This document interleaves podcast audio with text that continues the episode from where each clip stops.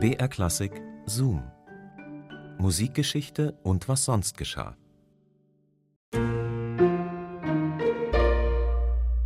Zwölf Töne gibt's in der Musik und die sind alle gleichberechtigt. Ja, warum auch nicht? Auf diese Idee hätte ja eigentlich jede und jeder kommen können.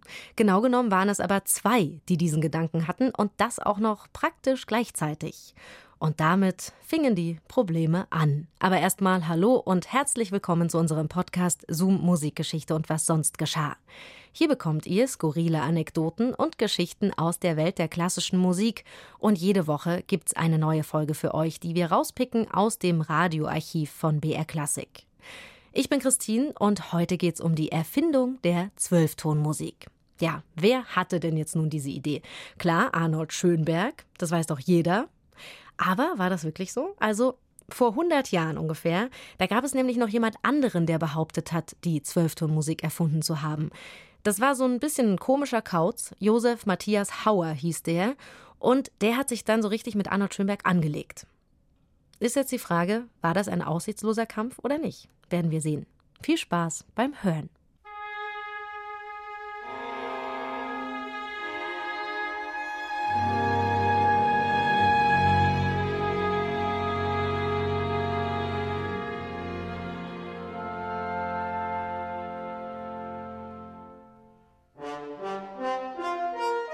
Er war abergläubisch. Und dass die 13 seine Unglückszahl war, davon war er fest überzeugt. Und wirklich starb er ausgerechnet am 13. Juli 1951 in Los Angeles. Die Zwölf hingegen machte ihn berühmt.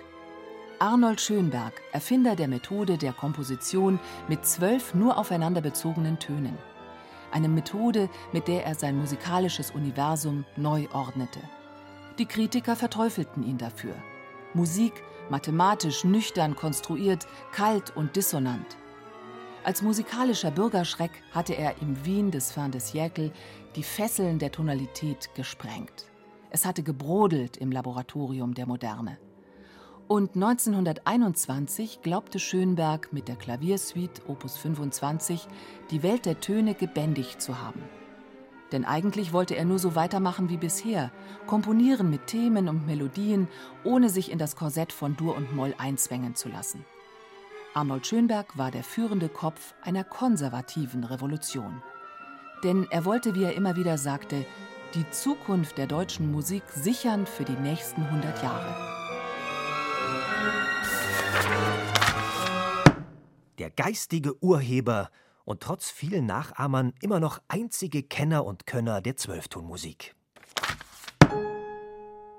Einspruch. Das ist meine Revolution, setzte er seit 1937 mit einem Stempel auf alle Notenblätter und Manifeste, eine Art Echtheitssiegel. Doch es war nicht Schönberg, sondern ein komischer Kauz, ziemlich verbittert. Der hatte 1919 seine Zwölf-Töne-Musik entdeckt und mit ihr die Gesetzmäßigkeiten des Universums.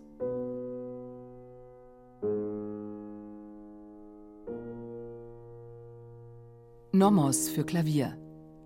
Die erste Komposition der Musikgeschichte, die auf einer Zwölftonreihe basierte, hatte Josef Matthias Hauer komponiert. Und dass er deshalb der geistige Urheber dieser Methode sei, darauf bestand er. Ein armer Narr in des Wortes vollster Bedeutung, bemerkte der Schönberg-Schüler Alban Berg einmal knapp und etwas hochnäsig, arm über alle Maßen und närrisch über alle Maßen. Doch die Schriften Hauers hatte Schönberg trotzdem gelesen. Er hatte Hauer sogar einmal ein Stipendium für notleidende Künstler verschafft. Ein fantastischer Spinner eben, der seine Musik mit verschrobenen kosmischen Ideen überfrachtete, so dachte Schönberg. Sie war doch ganz anders als seine Musik. Klang harmonisch, war irgendwie minimalistisch, kreiste seltsam in sich, als ob sie Luft von einem anderen Planeten atmete. Hauer ließ sich seine Zwölftonreihen sogar von Freunden diktieren, um sie dann, wie in einem naturwissenschaftlichen Experiment, auf ihre harmonischen Möglichkeiten zu durchleuchten. Ein Spiel mit zwölf Tönen. Die strenge Ordnung des Kosmos würde sich so in Klängen spiegeln.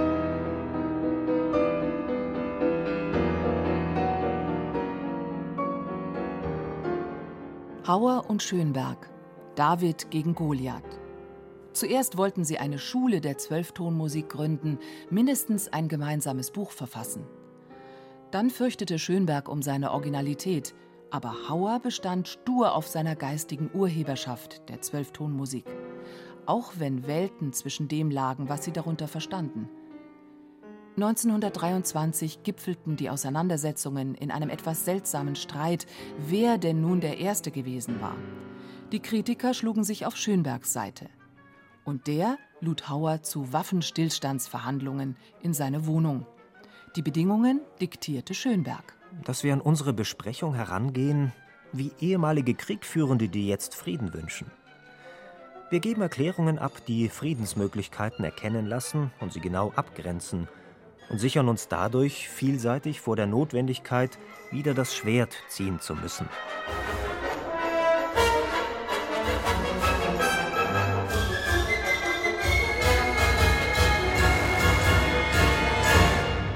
Briefe gingen hin und her, die lesen sich wie Entwürfe zu Friedensverträgen.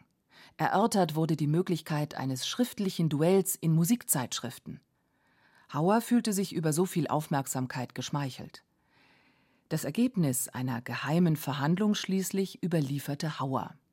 Juristisch gesprochen ein ziemlich spitzfindiger Vergleich.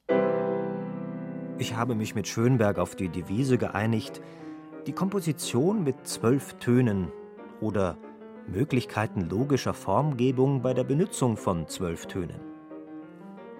Schönberg sagte zu mir, wir haben beide denselben Brillanten gefunden. Sie schauen ihn von der einen Seite an und ich von der entgegengesetzten. Ich antwortete ihm, und so können noch viele, viele den Brillanten von allen Seiten betrachten.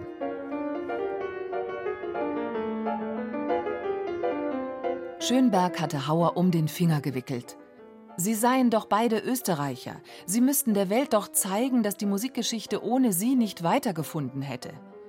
Doch in ihr wurde Josef Matthias Hauer zu einer kleinen Fußnote nur im großen Kapitel Arnold Schönberg.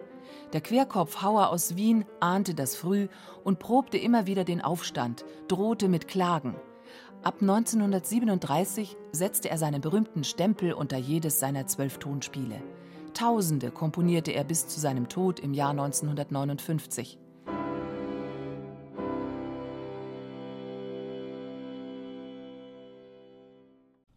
Ja, was ist mit diesen Tausenden von Kompositionen wohl passiert?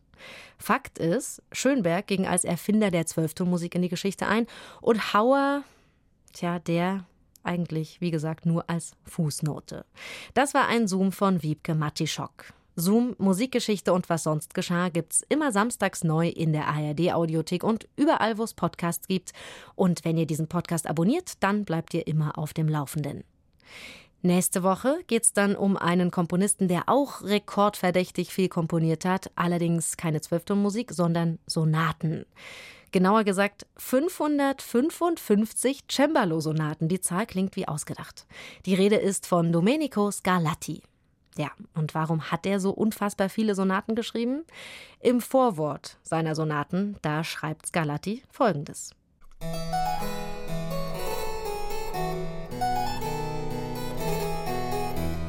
Leser, seiest du nun Dilettant oder Musiker von Beruf, erwarte von diesen Kompositionen keine tiefgründige Gelehrsamkeit, sondern eher ein sinnreiches Spiel mit der Kunst, das dich der Meisterschaft des Cembalo-Spiels näher bringen soll. Zeige dich nunmehr eher menschlich als kritisch und vermehre dadurch dein Vergnügen. Massenproduktion also. Wenn man Gerüchten Glauben schenken mag, dann steckten hinter Scarlattis Vielschreiberei Spielschulden. Doch davon dann mehr in der nächsten Woche. Bis dahin macht's gut, eure Christine.